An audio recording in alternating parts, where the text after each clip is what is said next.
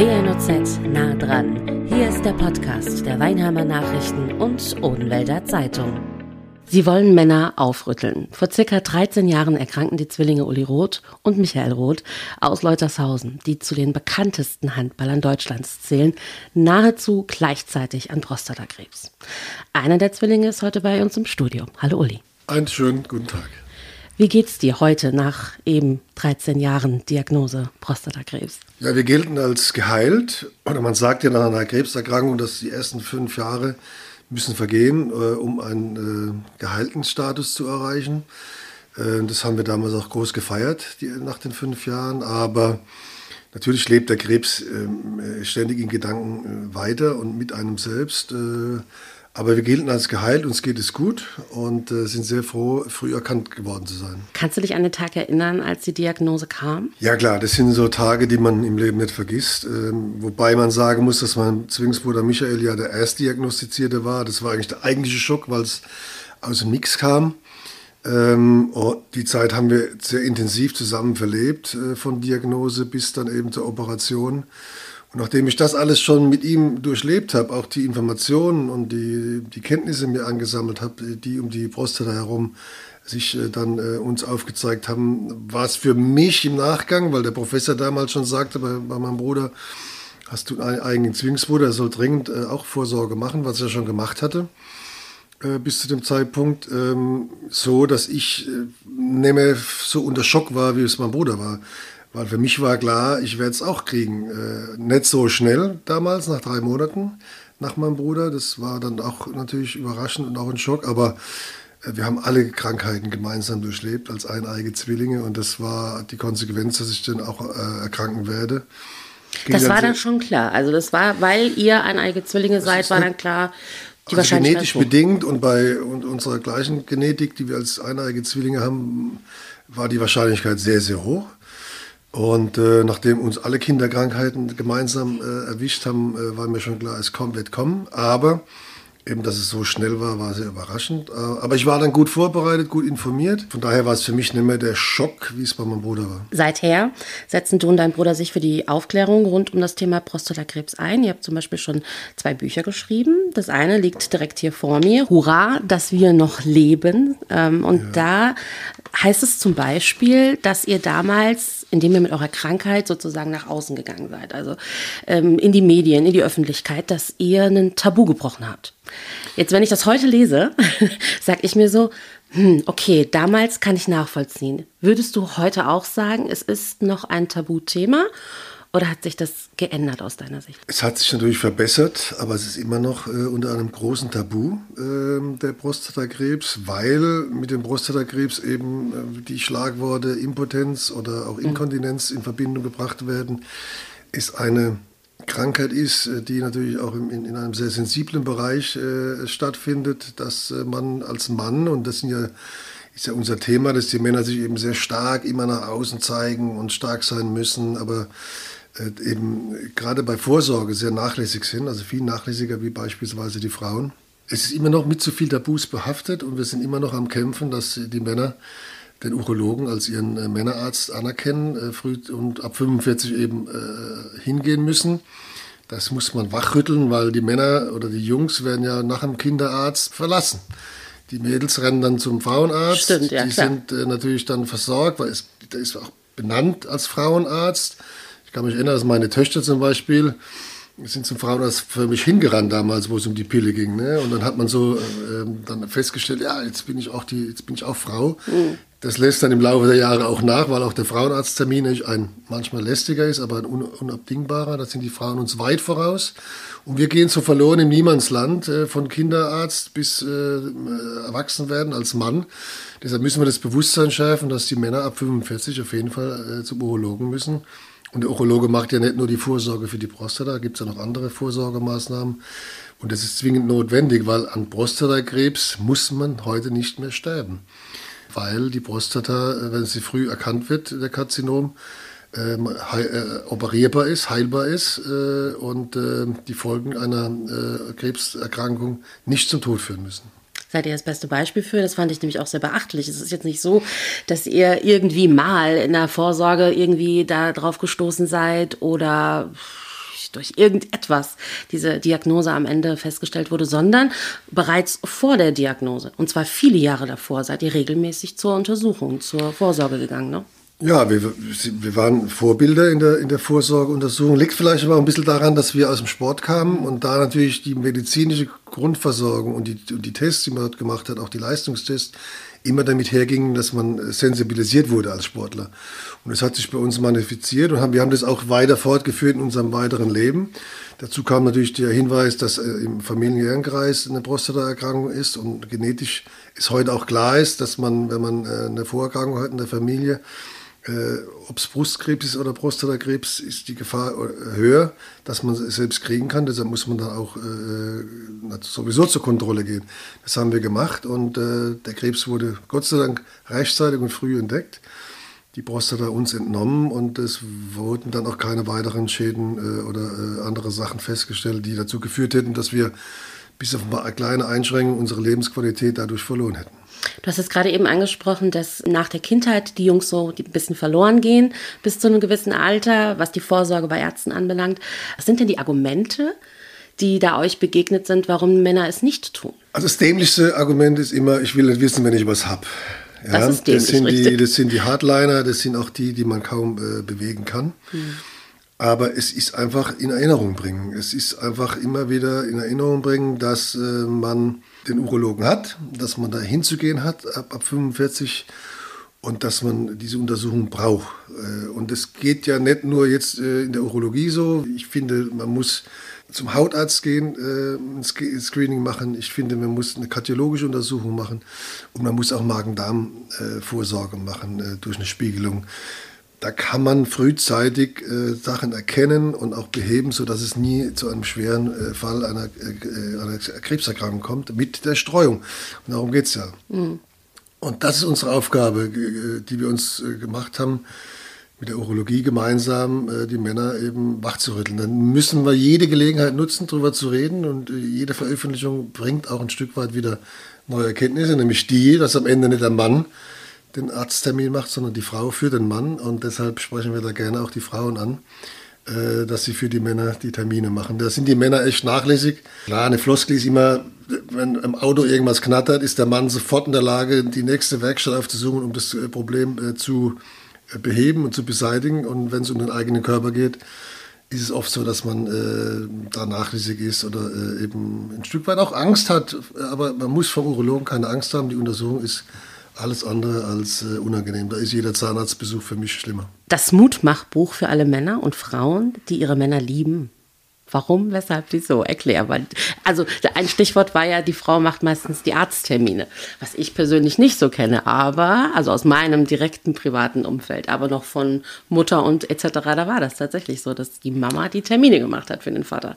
Ist auch heute noch so. Also die Frauen sind die, die, äh, ja, die Medizin- Checker in der Familie. Ne? Die kümmern sich darum, wenn irgendwas ist, äh, dass man äh, die Termine eben bei den Ärzten macht. Wir haben sehr viele Zuschriften von Frauen bekommen, die sich bedankt haben, dass die Informationen äh, auch an sie geraten sind.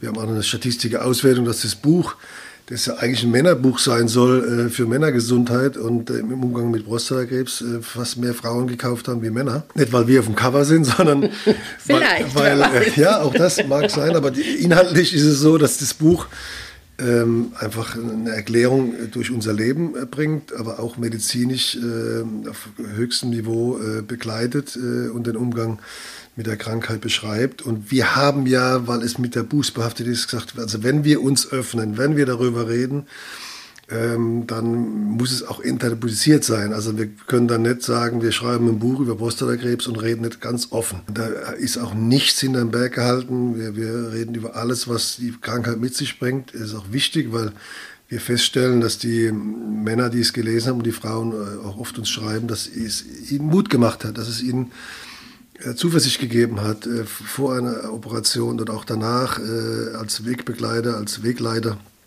im Umgang in der Zeit äh, vor und, und, und, nach der Operation. Und äh, das ist ein Ratgeber, der für Männer so geschrieben ist, dass man noch ein bisschen unsere Geschichte suffisant, lustig äh, parallel lesen kann. Die sportliche Geschichte fehlt nicht. Äh, Und zwischendran ist der medizinische Teil, dass der Mann kaum merkt beim Lesen, dass es eigentlich darum geht, ihn, ihn zu informieren. Deshalb ist das Buch auch ein großer Erfolg und ist übrigens das einzigste Buch äh, von Männern geschrieben zum Thema Prostatakrebs von der Patientenseite. Und bei Frauen haben wir jetzt im Vergleich über 200 Bücher von Patientinnen zum Thema mhm. Brustkrebs. Das zeigt schon das Verhältnis, dass äh, nicht jeder, der Prostatakrebs hat, ein Buch schreiben muss oder kann. Aber man sieht, die Verarbeitung bei den Frauen mit dem Thema ist eine andere wie bei uns Männern. Und das müssen man weiter dran arbeiten. Wir waren damals übrigens auch nicht gleich der Meinung, dass wir draußen äh, über Prostatakrebs werden soll. Uns war auch nicht klar, dass es äh, über Jahre jetzt so eine inhaltlich wertvolle Arbeit wird und geworden ist und dass wir mit Urologen verbinden, dass wir im Urologenkongress jedes Jahr sind, da sind wir bekannter als, als die Prostatapaten, als die Handballer. Ja? Also da haben wir uns ein ganz eigenes Feld geschaffen. Das macht Spaß, ähm, Menschen zu helfen und auch die Rückmeldung von Menschen zu bekommen, dass sie durch uns animiert waren, sich untersuchen zu lassen und wenn man früh erkannt wird, äh, man sich auch bedankt dafür, dass man ihnen das Leben gerettet hat. Es gibt ja keine schönere Aufgabe, sich äh, Menschen zu helfen und noch Leben retten zu können ähm, gerade wenn es darum geht, was genau ist die Prostata, wo sitzt die Prostata, mit was ist das verbunden und so weiter und so fort. Ich oute mich an dieser Stelle, ich habe gelernt. Ja. ich hab du hast gar keine.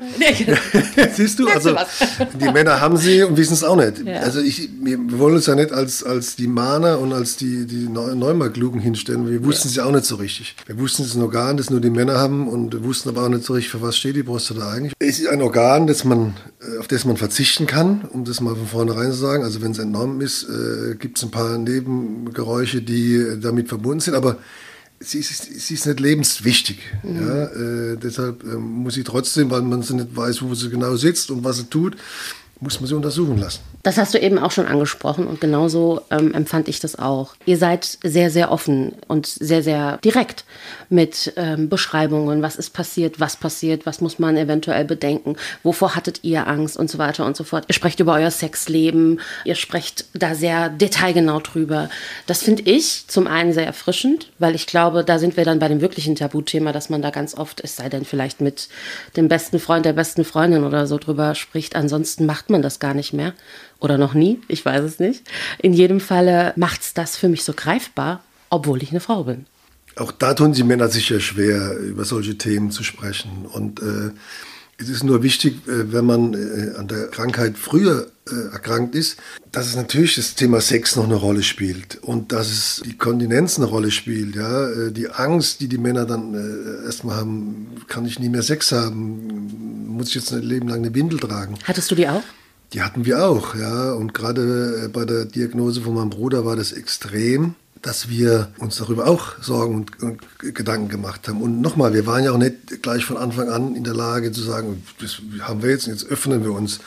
Das ist ja mehr oder weniger durch Zufall entstanden. Und das braucht und soll auch nicht jeder. Aber für uns ist Öffnung in der Familie mit dem Partner ganz offen drüber zu reden äh, und in dem Freundeskreis, weil das ist das, was was wir festgestellt haben, dass das so tabu ist, dass es Männer gibt, die gehen ins Krankenhaus, erzählen ihrer Familie, werden an der Bandscheibe operiert, aber es ist die Postoperation. Also so weit geht das Tabu, so weit geht die Angst einzugestehen, dass man an der Prostata operiert wird. Ist das dann die Scham?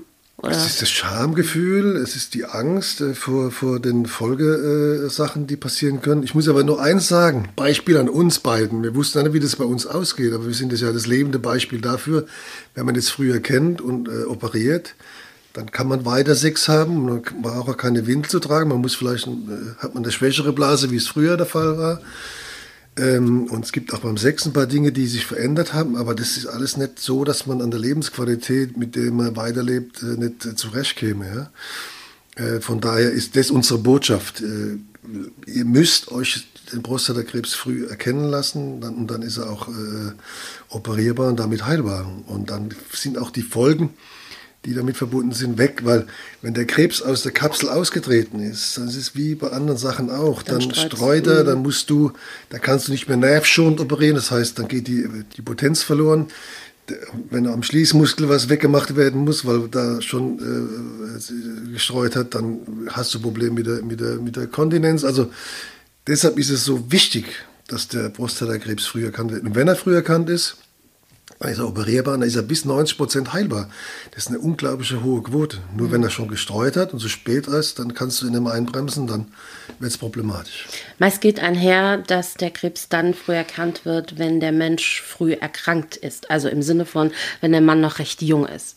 War ja in eurem Falle auch so. Man hat dann, und das war ja bei dir auch so, einen Kinderwunsch oder noch einen Kinderwunsch. Dir bzw. euch wurde die Prostata entnommen, aber trotz dessen hast du danach nochmal Nachwuchs bekommen. Ja. Wie geht das? Also das geht, weil mein Zwillingsbruder der Erstdiagnostizierte war. Er beim Diagnosegespräch wie viele andere Krebspatienten auch. Man hat ja eine unglaubliche Aufregung in sich und dann ist der Moment da, wo man vom Arzt sitzt, dann guckt man ja auf, wie, wie guckt der Arzt, guckt er fröhlich, guckt er traurig, was kommt dabei raus.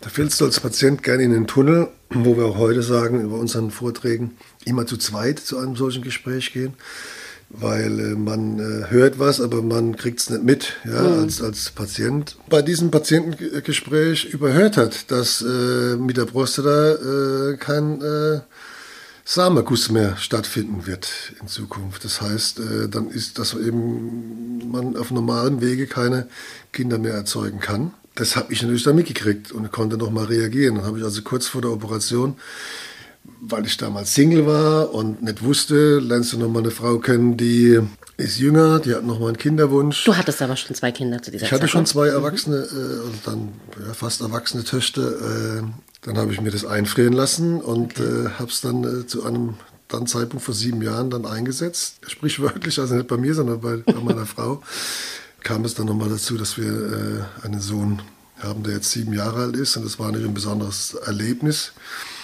Äh, und da war ich ganz froh, dass ich das äh, damals gemacht habe. In weiser Voraussicht, absolut. Alles richtig. In weiser gemacht. Voraussicht. Und der seltsame Moment beschreibe ich auch im Buch, dass äh, beim Frauenarzt war, um, um die Sperma dort äh, abzuliefern. Und äh, da gab es zwar da lustige Geschichten, aber die stehen dann im Buch, wie, wie das damals passiert ist. Ähm, ist ja so, dass der Sperma, der eingefroren wird, ist ja bei Verfallsdatum, also das, das Datum wo du es gemacht hast, bleibt er dann bestehen. Das heißt, der Sperma bleibt dann auch ewig jung, wenn du ihn aufhebst. Achso, ich dachte, du sagst mir jetzt gerade, da gibt es ein Verfallsdatum. Nein, nein, nein, nein. okay, also es, gibt, gibt kein Verfallsdatum, es ist ja tiefgefroren. Mhm. Es gibt ein Depot, das liegt irgendwo in Krefeld und da hast du eine Nummer und da liegt dann dein, dein Erbgut und das habe ich dann zum Einsatz gebracht und äh, war auch eine hohe Qualität, wie mir der Arzt gesagt hat.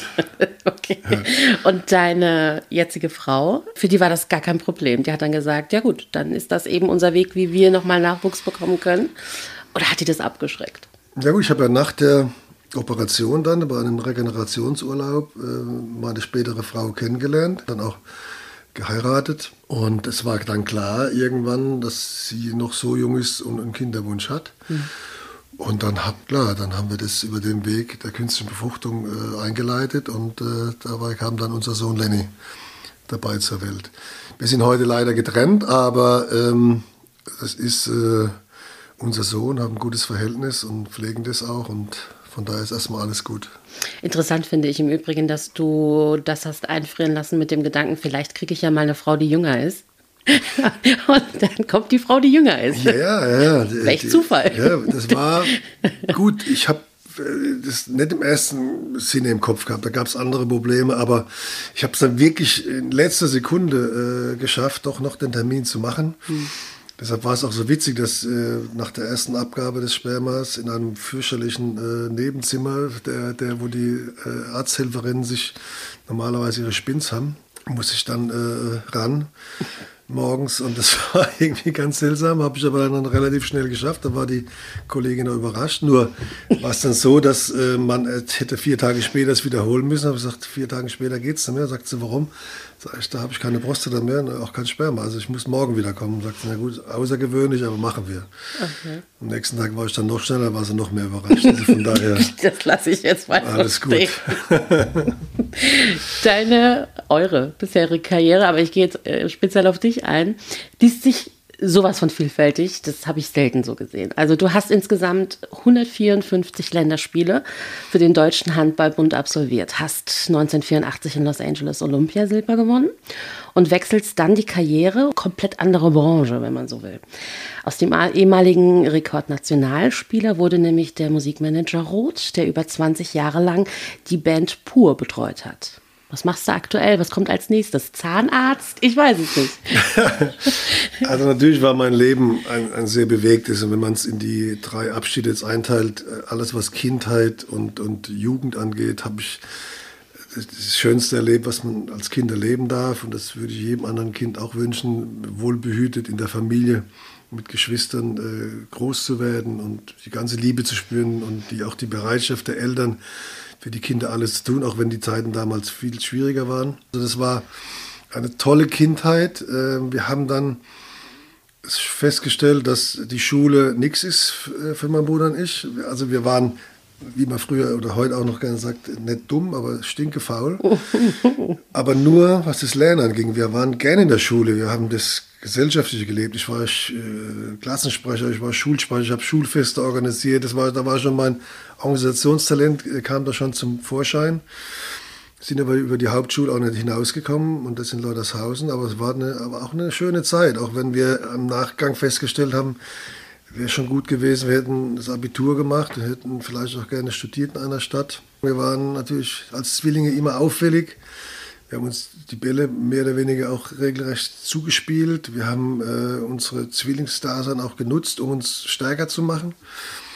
Äh, Hand aufs Herz, einmal gedatet und dann äh, die, die Frau getauscht? Also getauscht kann man so nicht sagen, aber ich habe meinen Bruder tatsächlich mal zu einer Abendveranstaltung geschickt, wo eine junge Dame eigentlich auf mich gewartet hat. Und ich hatte ihm den Auftrag gegeben, sich um sie zu kümmern, aber natürlich nicht so intensiv, aber das ging da wohl in die Hosen, ja.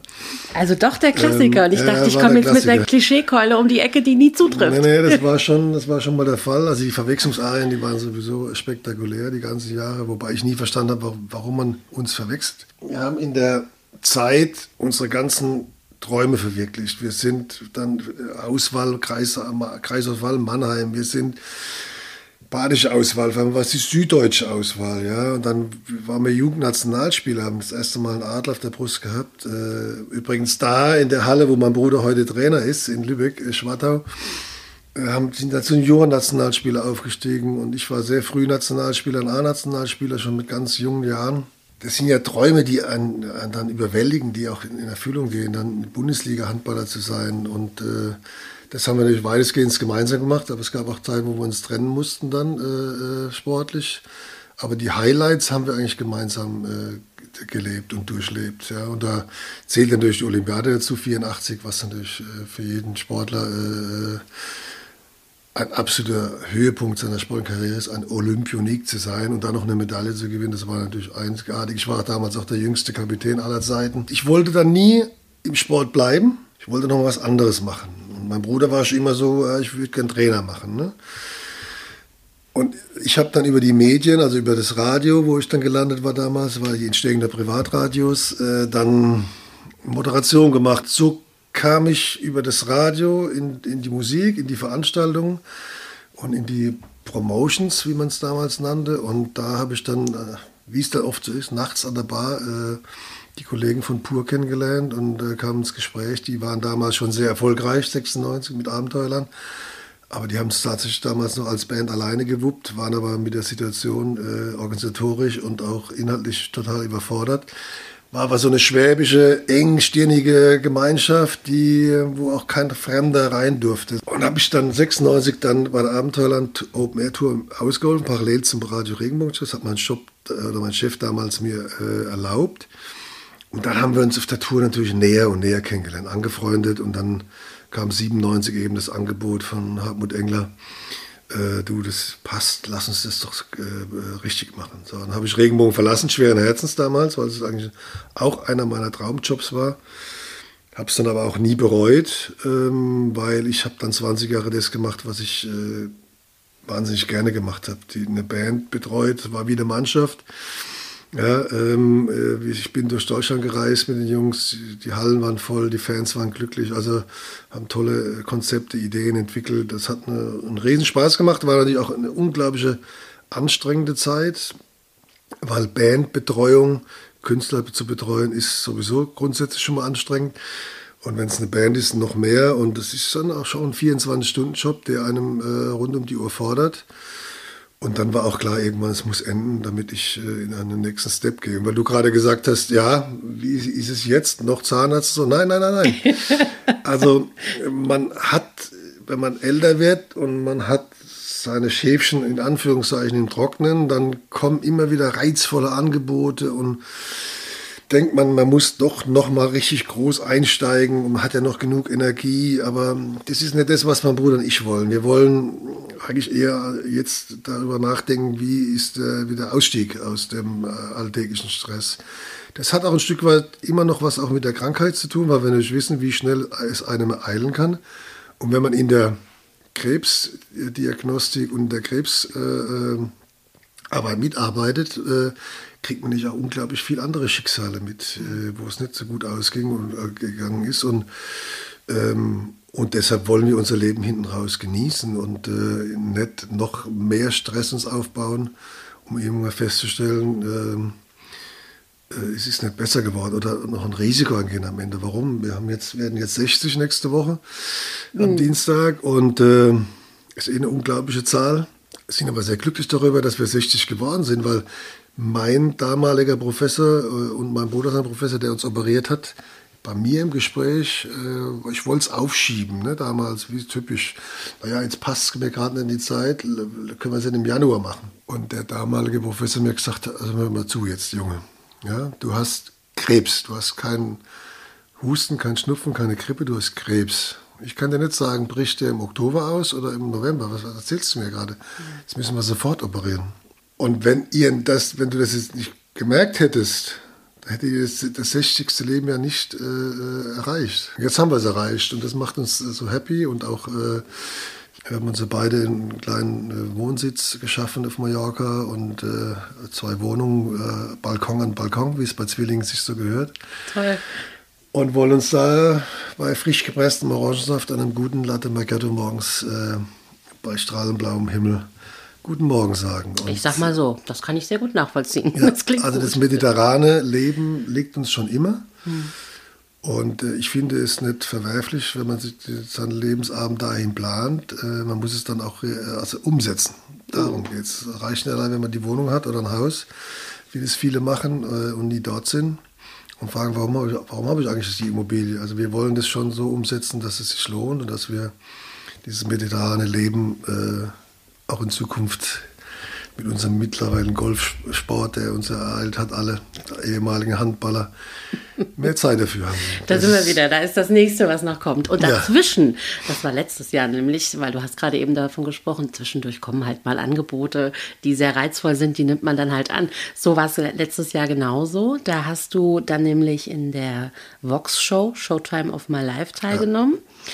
Das ist die Show Stars gegen Krebs sozusagen, sich stark machen. Also man möchte auf das Thema Krebsvorsorge sozusagen noch mehr aufmerksam machen. Erzähl mir mal ein bisschen mehr über die Show. Zum einen für diejenigen, die es letztes Jahr vielleicht verpasst haben, nicht gesehen haben, nicht wissen, was drin passiert und warum mit Blick auf Dienstag es wieder so brandaktuell ist. Also ich wurde da, damit konfrontiert vorletztes Jahr ähm, ob ich da dabei sein will. Stars gegen Krebs, äh, äh, Showtime of My Life, da konnte ich erstmal nichts mit anfangen. Stars, ich habe mich nicht, nicht, als Star gefühlt, also ich wusste ja nicht, wer da noch mitmacht. Ähm, war jetzt erstmal zu hinterfragen, oh, da muss ich genau hingucken, das, äh, das könnte auch was Blödes werden. Gerade in den vielen Reality-Shows, die es ja jetzt mittlerweile so gibt, mhm. äh, wo man angefragt wird, äh, aber danken dann auch ablehnt ist mir klar geworden, das könnte eine Sendung sein, die äh, genau da einschlägt, wo wir hinwollen, nämlich Aufmerksamkeit erzeugen für Vorsorge und Früherkennung.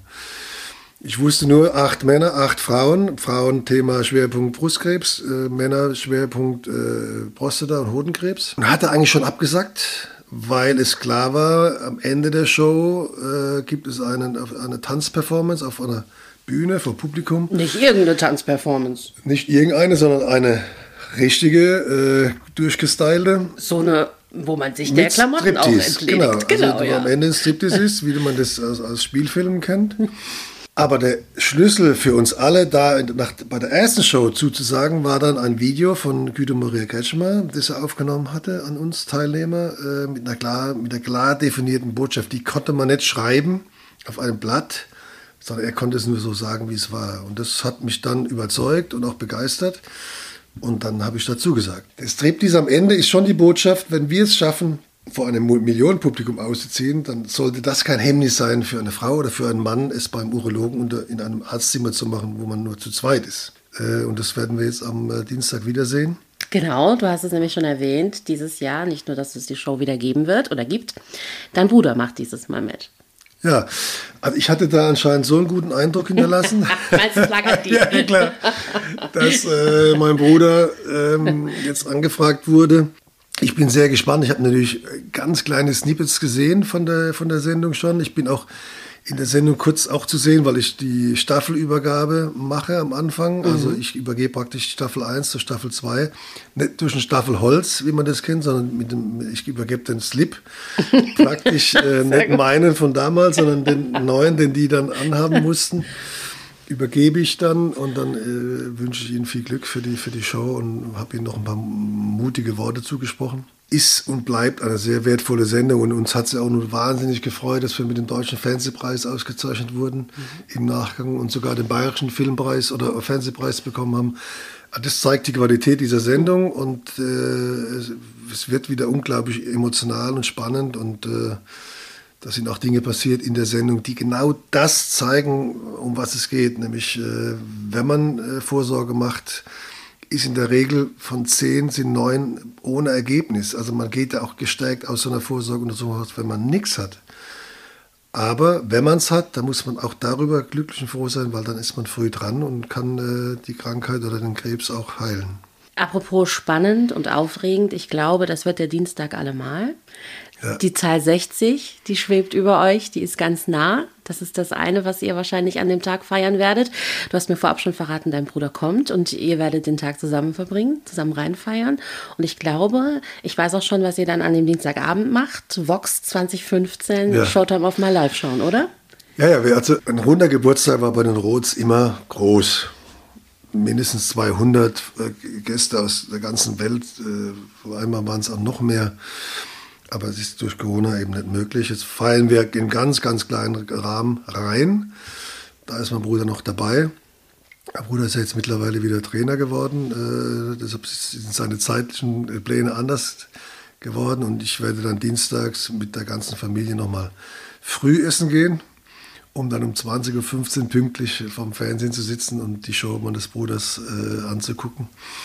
Ähm, das ist natürlich absoluter Irrsinn, dass es genau an dem 15. Februar ausgestrahlt wird bei als Vox. Hättet ihr es geplant. Äh, als wäre es geplant, ja. Und, äh, Deine Message zum Schluss. Also meine Message zum Schluss ist, äh, Männer, äh, geht zum Urologen. Und ja. Frauen macht die Termine? Oder? Und Frauen, egal wer den Termin macht, äh, wenn die Frauen wissen, der Mann ist verbohrt, dann auf jeden Fall äh, ihn ausmachen. Es ist nichts Schlimmes äh, dabei. Ähm, ich will es nur noch mal sagen, wenn es um Thema Prostata geht, dann ist es so, dass äh, der Prostatakrebs zu 90 Prozent heilbar ist, wenn man ihn früher kennt. Man muss am Prostatakrebs heute nicht mehr sterben. Und dafür stehen wir jetzt seit vielen Jahren ein. deshalb sind wir auch die Prostatapaten geworden. War nie unser Plan, aber ist so entstanden. Äh, und, äh, aber die Rückmeldungen sind toll und äh, es gibt für uns kein schöneres äh, nebenberufliches Engagement, wie sich für die Krebsvorsorge und Früherkennung einzusetzen, mit all dem, was wir da schon erlebt haben äh, und Menschenleben retten. Uli, danke für deine Zeit. Ich wünsche dir weiterhin alles Liebe. Ich gratuliere dir jetzt nicht vorab, das bringt Unglück, ja. aber ich wünsche dir einen fantastischen Dienstag. Vielen Oder euch vielmehr. Vielen Dank. Danke fürs Gespräch. Das war WNOZ nah dran, der Podcast der Weinheimer Nachrichten und Odenwälder Zeitung. Zu hören auf allen gängigen Streaming-Portalen und auf wnoz.de slash podcast.